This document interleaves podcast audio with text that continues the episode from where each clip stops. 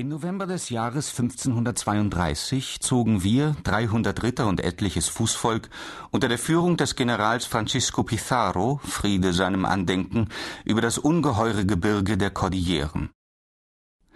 Ich will mich bei den Schwierigkeiten und Gefahren dieses Marsches nicht lange aufhalten.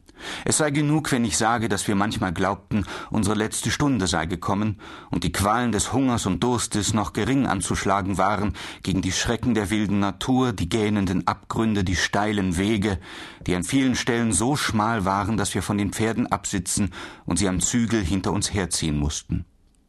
Auch von der gräuelvollen Ödnis, der Kälte und den Schneestürmen will ich nicht reden und dass einige unter uns den unseligen Entschluss verfluchten, der sie in dieses menschenmörderische Land geführt hatte. Aber am siebenten Tag waren unsere Leiden zu Ende, und als es Abend wurde, betraten wir erschöpft und dennoch in unseren Gemütern erregt die Stadt Cajamalca. Das Wetter, das seit dem Morgen schön gewesen, ließ jetzt Sturm befürchten. Bald auch begann Regen mit Hagel vermischt zu fallen, und es war kalt. Cajamalca heißt so viel wie Froststadt. Es verwunderte uns sehr, dass wir die Stadt vollkommen verlassen fanden. Niemand trat aus den Häusern, uns zu begrüßen, wie wir es von den Gegenden an der Küste gewohnt waren.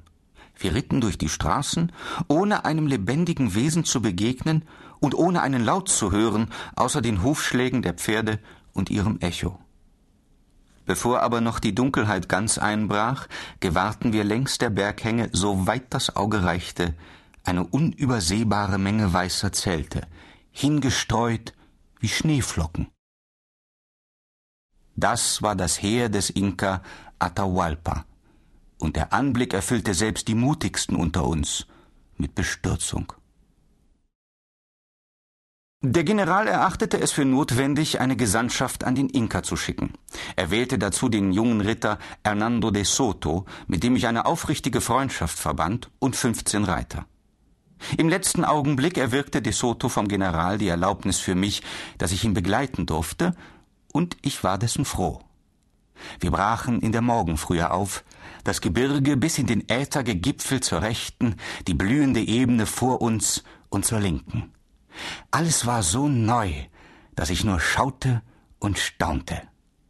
Nach einer Stunde gelangten wir an einen breiten Fluss, über den eine schöne hölzerne Brücke gebaut war.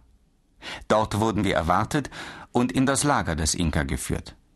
Alsbald standen wir in einem geräumigen Hof, um den eine Säulenhalle lief. Die Säulen hatten kunstreiche Goldverzierungen, die Mauern waren mit gelbem und kobaltblauem Mörtel bekleidet,